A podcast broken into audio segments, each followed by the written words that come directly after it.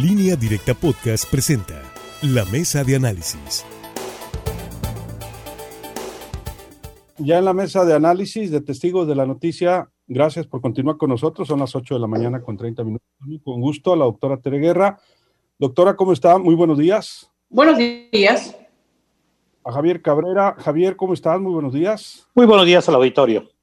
Y a Francisco Arismendi. Francisco, ¿cómo estás? Muy buenos días. Muy buenos días, Sinaloa. Gracias por acompañarnos a todos ustedes que nos escuchan en todo el estado de Sinaloa.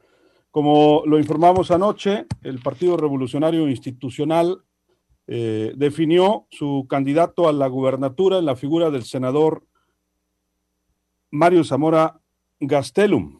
Ayer eh, se informó que hoy lo registrarán como su precandidato y a su vez pues será abanderado del propio PRI, PAN y PRD en la alianza que han conformado. El Omense fue el finalista después de una serie de análisis de encuestas, se nos dijo, y perfiles entre los que figuraron personajes como el presidente estatal del PRI, Jesús Valdés Palazuelos, el diputado federal Alfredo Villegas, el ex senador Aarón Irizar, entre otros. Se espera hoy la presencia en las instalaciones del PRI estatal de Mario Zamora, acompañado de la secretaria general mm, del CEN de su partido, Carolina Villano, el coordinador de los senadores también de su partido, Miguel Ángel Osorio, senador del PRD, Miguel Ángel Mancera, y el dirigente del PAN, Marco Cortés. Al parecer también después del PRI estará visitando eh, las sedes de esos partidos en Sinaloa. Esta mañana en entrevista, Mario Zamora, quien hoy se registrará como precandidato del PRI para la PRD, eh, aseguró que encabezaría un proyecto no personal, sino colectivo, y que tiene como objetivo garantizar el bienestar eh, del futuro de los sinaloenses. El también senador reconoció que siempre fue un sueño buscar la gubernatura y ahora que le llega la oportunidad cuenta con el apoyo de su familia y espera contar con el apoyo de todos los priistas, perredistas y panistas en esta etapa. Adelantó que se registrará hoy en la sede del PRI. Eh, también eh, dijo que Jesús Valdés Palazuelos, quien fue visto como su principal contendiente, es un gran amigo y está orgulloso de su gestión como dirigente del PRI y que ayer mismo dialogaron.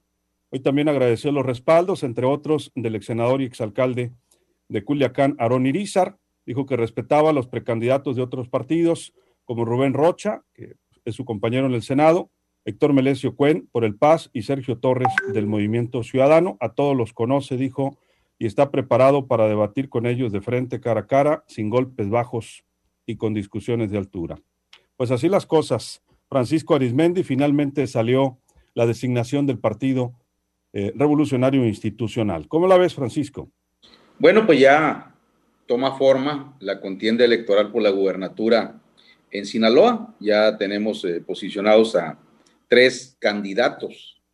Sergio Torres Félix por Movimiento Ciudadano, eh, Rubén Rocha Moya, pues por Morena, en alianza con el PT Verde Ecologista, y parece que en candidaturas comunes se le va a sumar el PAS de Héctor Melesio Cuen y también todo indica que se le va a sumar eh, Gerardo Vargas Landeros y su grupo político del Trébol.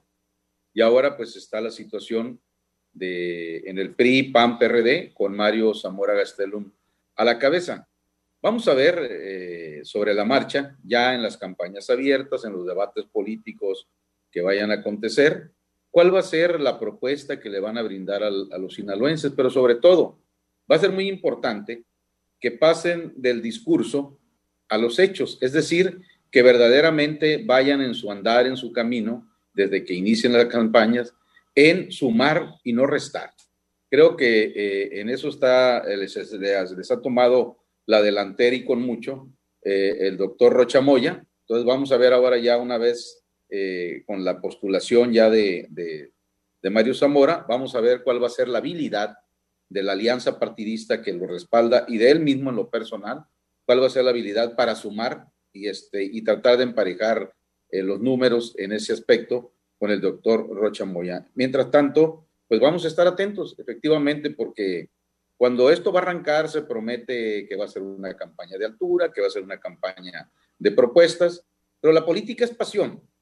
Y la política es ahora lo que pomposamente le llaman contrastes, es decir, cuando empiezan a darse eh, eh, con todo eh, en aras de alcanzar el poder. Entonces, creo que una cosa es decir y otra cosa es cumplir. Atentos. Doctora Guerra, su punto de vista. Pues yo creo que para los propósitos de competir y ganar, lo veo como una mala decisión. Eh, la historia política de Mario Zamora en el último tiempo está marcado por dos derrotas. Una derrota que tuvo como candidato a alcalde en Ahome, que fue contundente cuando contiende como candidato a gobernador Mario López Valdés, que por cierto son este, grupos políticos que se enemistaron desde que estaban en el PRI, el de Mario López Valdés y el de Mario Zamora. Pero también la derrota que tuvo como candidato al Senado. Es cierto, es senador, pero es senador por la fórmula de la segunda fuerza, o sea, no porque haya logrado tener la mayoría. Aparte, se le recuerda cuando fue diputado local. Mario Zamora, quizás su propio estilo es un, es un estilo que no hace la suficiente empatía con el electorado. Se le ve como un político más aristócrata, de cúpula, que un político que tenga esa facilidad para comunicarse con el pueblo. ¿Cuáles encuestas son las que toman en cuenta? Porque en las diferentes encuestas que habían hecho los priistas, pues Mario Zamora no era el que encabezaba las encuestas. Al final, pues es la misma historia, la designación centralizada, pero para, como digo, para efecto de ganar la gobernatura, pues no fue la mejor decisión. Esto obviamente favorece a algunos, entre ellos, sin duda, a Rubén Rocha Moya. Parece que este, la decisión se tomó pues para favorecer a los contrarios, de verdad. Mario Zamora, no solamente por las derrotas que tuvo, insisto, por la forma. Es senador, es senador de la República, se supone que esto debió de aprovecharlo para crecer y para alimentar simpatías. No tiene las suficientes simpatías. No suma ni a los propios del PRI, no unifica al PRI, mucho menos va a unificar a los otros partidos, van las cúpulas. Una cosa es lo que diga la dirigencia del PAN, PRI, PRD, otra cosa es lo que las bases abajo dicen. Y Mario Zamora no es la personalidad, no tiene el carisma, no tiene la trayectoria. La verdad, pues bien para sus contrarios, sobre todo para Morena, porque parece que se las están poniendo más facilita. Javier Cabrera, tu punto de vista. Mira, este proceso en el PRI, por lo que se ha trascendido, no, no fue fácil. El problema es que parece ser que no fueron formando a lo largo de estos últimos cinco años a figuras competitivas y solamente se empezaron a filtrar algunos nombres, algunos muy creíbles, otros pues se pensaba que era una distracción. Sin embargo, efectivamente, las encuestas eh, por popularidad, sin duda, era, eh, es todavía, pues Jesús Valdés. Es un hombre conocido, sobre todo en la capital del estado, fue alcalde, fue diputado federal, y bueno, él tiene las simpatías, pero una cosa es tener las simpatías el conocimiento de la población y otra cosa es que pudieras ser competitivo al momento de ir a las urnas. Estos golpes bajos que le dieron dio Sergio Torres a Jesús Valdés, pues era un presagio de lo que se venía encima y eso también tuvo que tener en cuenta. Mario Zamora, aunque algunos, algunas personas vieron que la estrategia que él traía de estar tocando puertas a nivel federal con el dirigente de su partido, con los dirigentes de los partidos del PAN y del PRD, y de juntarse con algunos actores políticos priistas, bueno, pudiera ser que no lo iba a favorecer. Sin embargo, pues ya vimos que esta situación fue totalmente distinta. Cada proceso electoral es distinto y estamos viendo cosas que no esperábamos. efectivamente, Mario Zamora tiene la forma de ser política que no es la que le gusta mucho a la gente. No tiene una gran simpatía, la forma de ser y de actuar, pues no le gusta a mucha gente. Pero hoy va a entrar un proceso electoral y por lo menos sí lo hemos visto que es bueno para polemizar. Lo vimos durante la campaña política para el Senado de la República que yo creo que fue uno de los polemistas pues, que atrajo a los reflectores. Sin embargo, esto no es totalmente que te lleven a ganar la simpatía de los ciudadanos. Vamos a ver si Mario Zamora logra superar eso. Se ve un proceso electoral bastante complicado para el PRI y veremos cuál es la reacción que tienen los priistas, los panistas y los perredistas con esta decisión, si en verdad van a unificarse y van a apoyar a su candidato es tiempo todavía de, de pre-campaña, se supone, aunque bueno, ya están abiertos, como decían ustedes, prácticamente los cuadros más importantes, van a faltar otros partidos, en el caso de redes sociales progresistas, en el caso de Fuerza Social, En el caso también del PES, que tendrán que ir solos porque es su primera elección, son partidos recién aprobados. Y eh, nada más precisar que en el caso del PT todavía está en vías de negociaciones para ver si va en candidatura común con Morena y Rubén Rocha. Todavía no, no está definido porque el PT trae mujer para Sinaloa y parece que están intentando cambiar justamente el género para, para ir con Rubén Rocha. Igualmente el Partido Verde eh, todavía están definiendo porque tienen alianza en lo federal, Francisco, pero están por definir eh, lo local. Y no hubo convenio de alianza local, entonces van a ver si hacen candidaturas comunes en la elección para gobernador y alcaldías y diputaciones locales. Antes de ir a la pausa, Francisco. Así es, y viene otra parte muy importante eh, de estas alianzas partidistas. ¿Qué tipo y qué calidad de candidatos a las alcaldías a las diputaciones federales, a las diputaciones locales van a sumar. Ahí va a ser muy importante. Entre más débiles sean las candidaturas a ese tipo de puestos, pues más difícil va a ser que cualquiera de ellos pueda obtener el triunfo.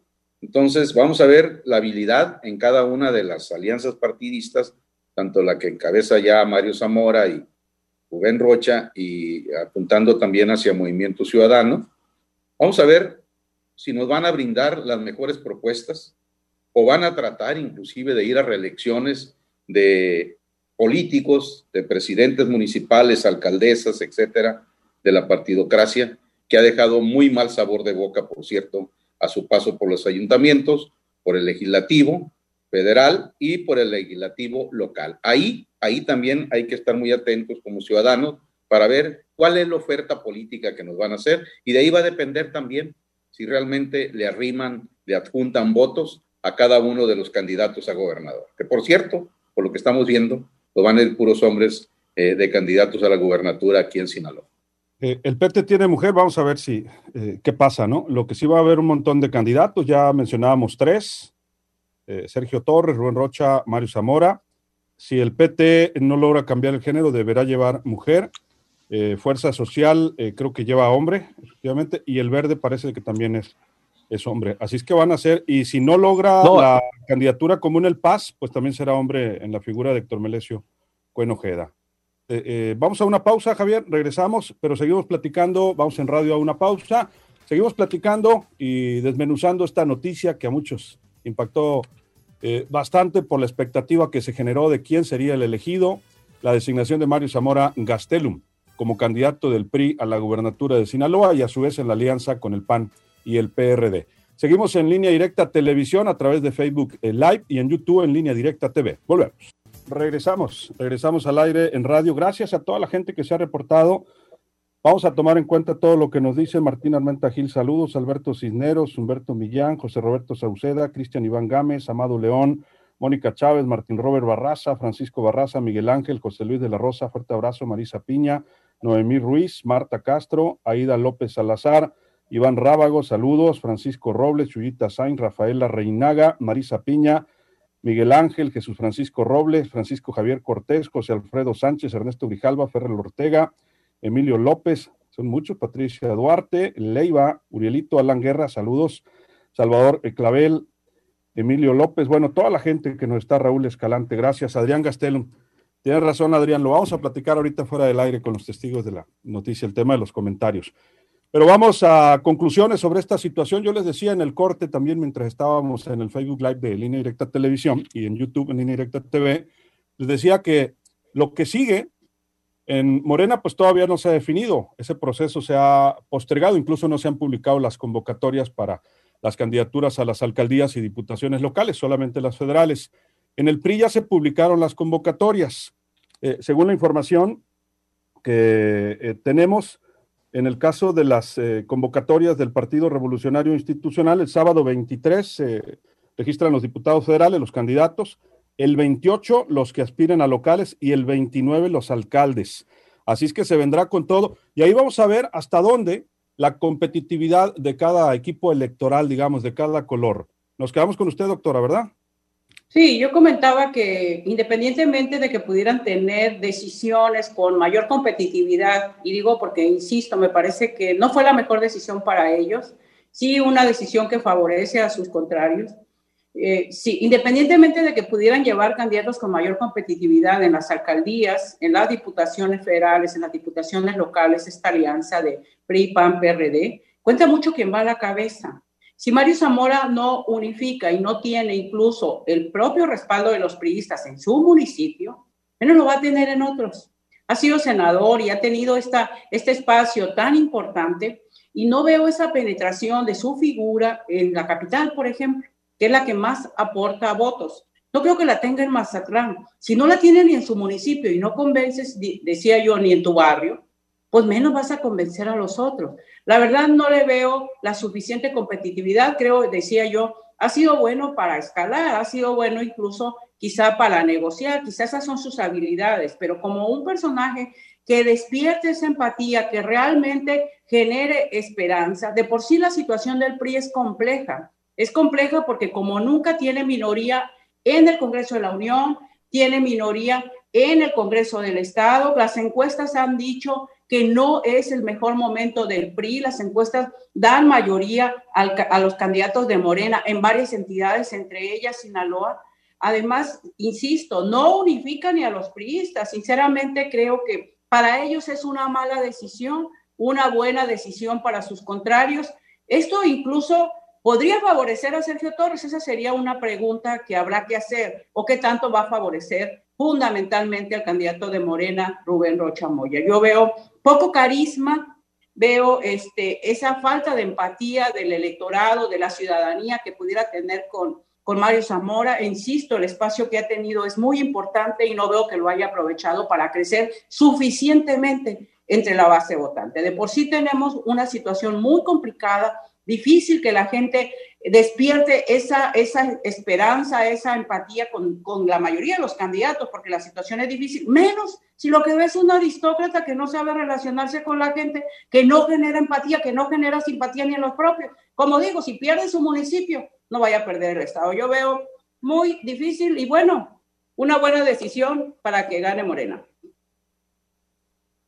Javier Cabrera, comentarios finales.